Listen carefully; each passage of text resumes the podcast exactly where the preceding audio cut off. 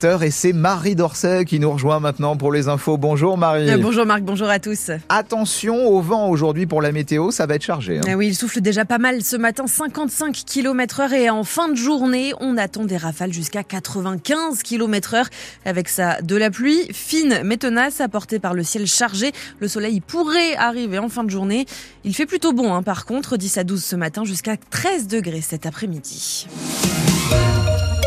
Et Marie, on commence par un point sur nos conditions de circulation. Attention, ce matin, l'autoroute A10 est fermée à hauteur de Main-sur-Loire. Dans le sens Paris-Bordeaux, un poids lourd accidenté est couché en travers des voies depuis environ 4h30 ce matin.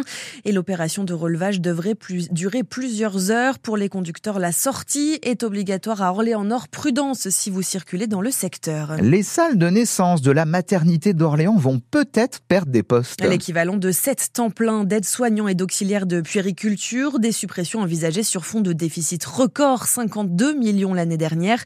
Mais devant les syndicats, la direction de l'établissement a invoqué une autre raison, la forte baisse des naissances à la maternité ces deux dernières années, François Guéroux.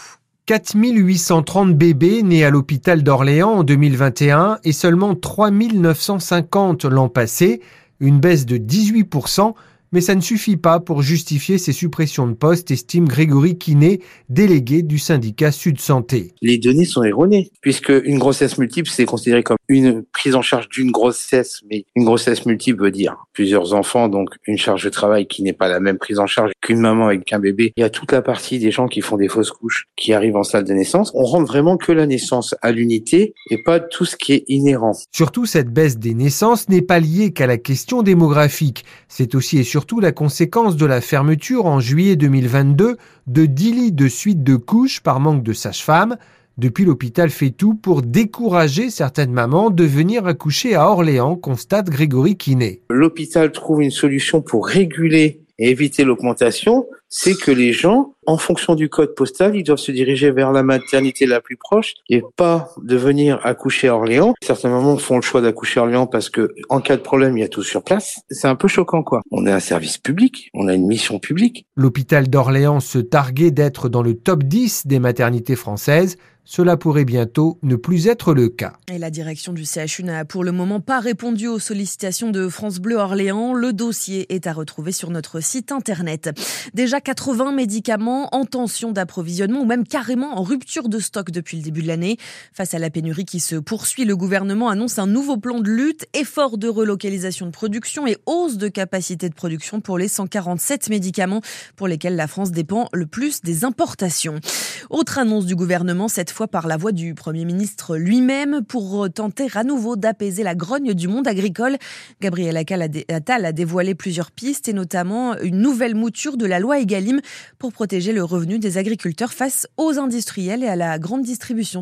Goyer. Avec une première piste annoncée par Gabriel Attal, la mise en place d'une nouvelle chronologie dans la signature des contrats entre agriculteurs et industriels dans un premier temps, avant des négociations entre les industriels et la grande distribution pour que le prix de départ soit celui du producteur, a expliqué le Premier ministre. Dans l'attente du texte définitif, chaque syndicat agricole y va de sa proposition. La Confédération paysanne souhaite une garantie sur des prix minimums qui couvrent les coûts de production, des coûts qui doivent être calculés par les interprofessions agricoles et non plus par les industriels pour éviter toute triche, rebondissent les jeunes agriculteurs. Les contrôles de Bercy vont d'ailleurs se poursuivre pour savoir, par exemple, comment se fournit la grande distribution. Deux centrales d'achat européennes sont accusées de ne pas respecter la loi Egalim actuelle avec des préamendes déjà prononcées pour des montants qui se chiffrent en dizaines de millions d'euros d'après le ministre de l'économie Bruno Le Maire. Et pour soutenir les jeunes agriculteurs, la région Centre-Val de Loire, elle, va débloquer plus de 2 millions d'euros. Une dotation euh, devenue compétence de la région depuis l'année dernière, mais avec un système complexe. L'aide financée par l'Europe doit d'abord transiter par l'État et pour le moment, l'argent n'a pas été versé à la région qui décide donc de l'avancer pour 230 jeunes agriculteurs. Et il était temps pour Nicolas Forissier, président du groupe d'opposition de la droite et du centre au Conseil régional. Nous demandons ça à l'exécutif régional depuis des mois. La première fois qu'on est remonté au créneau, c'était en avril 2023, donc il y a quasiment un an. Tout ça pour dire qu'il est absolument anormal que des problèmes administratifs de transfert des aides aux jeunes agriculteurs par l'État vers la région, avec tout ce que ça suppose de bureaucratie et de technocratie, se traduisent par euh, le non-paiement de ces aides aux jeunes agriculteurs qui s'installent, alors que c'est absolument nécessaire pour eux. Je connais des jeunes agriculteurs qui ont été obligés de faire des prêts court terme, ils payent les intérêts, pour simplement euh, faire face au fait que l'aide qui leur était due ne leur était pas versée pour des problèmes technocratiques, bureaucratiques, de mauvaise gestion. Et surtout, je regrette qu'il ait fallu attendre euh, la crise agricole qu'on vient de connaître ces dernières semaines pour simplement prendre une mesure de bon sens qui consiste à verser l'argent et après à régler les problèmes administratifs en interne. Mais c'est pas aux jeunes agriculteurs de subir des dysfonctionnements de l'État et de la région. Ça fait quand même des mois qu'on le propose. L'aide s'élève de 14 à 40 000 euros et si la mesure est votée ce soir en conseil régional, les premiers versements devraient arriver avant la fin du mois d'avril. Six hommes interpellés par les gendarmes du Loiret. Soupçonnés de viol et d'agression sexuelle sur des mineurs, ils auraient ensuite échangé les images sur des sites de messagerie cryptés. Ils sont placés en détention provisoire et les enquêteurs de la section de recherche d'Orléans analysent toujours leur matériel informatique. Plus de 930 000 fichiers pédopornographiques ont été retrouvés. La permanence de Thomas Ménager tagué dans la nuit de mardi à mercredi. Facho inscrit à la peinture noire et affiche de guillotine.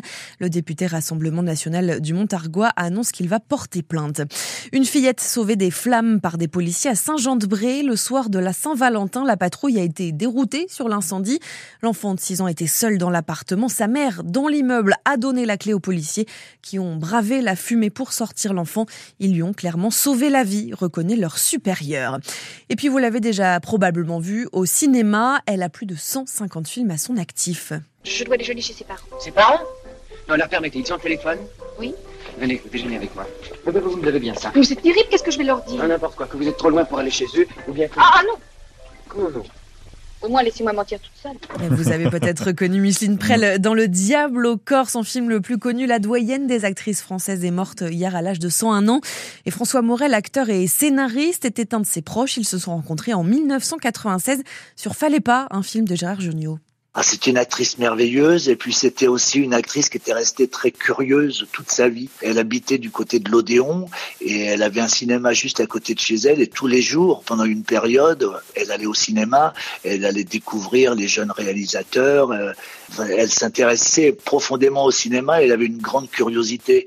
Il y a un truc que je trouve très sympathique chez elle, c'était un soir des Césars, ça devait être en 2004. Elle avait reçu un César d'honneur pour l'ensemble de sa carrière. Et j'étais allé la voir après. Et la, première chose qu'elle m'a dit, c'est j'ai mon pré-relais. Elle avait vendu sa maison de la Creuse pour en acheter une à La Roche-Guyon. Euh, le cinéma français s'était levé pour elle euh, quelques minutes avant, mais ce qu'elle retenait surtout, elle, c'est qu'elle avait un pré-relais. Et je trouvais que ça, ça lui ressemblait bien parce qu'elle aimait pas beaucoup les honneurs et c'était pas quelqu'un euh, qui se prenait pour la grande dame du cinéma pour, pour laquelle on aurait pu la prendre. Quoi. Retour sur la carrière de Micheline Prel sur FranceBleu.fr. Merci beaucoup Marie, à tout à l'heure.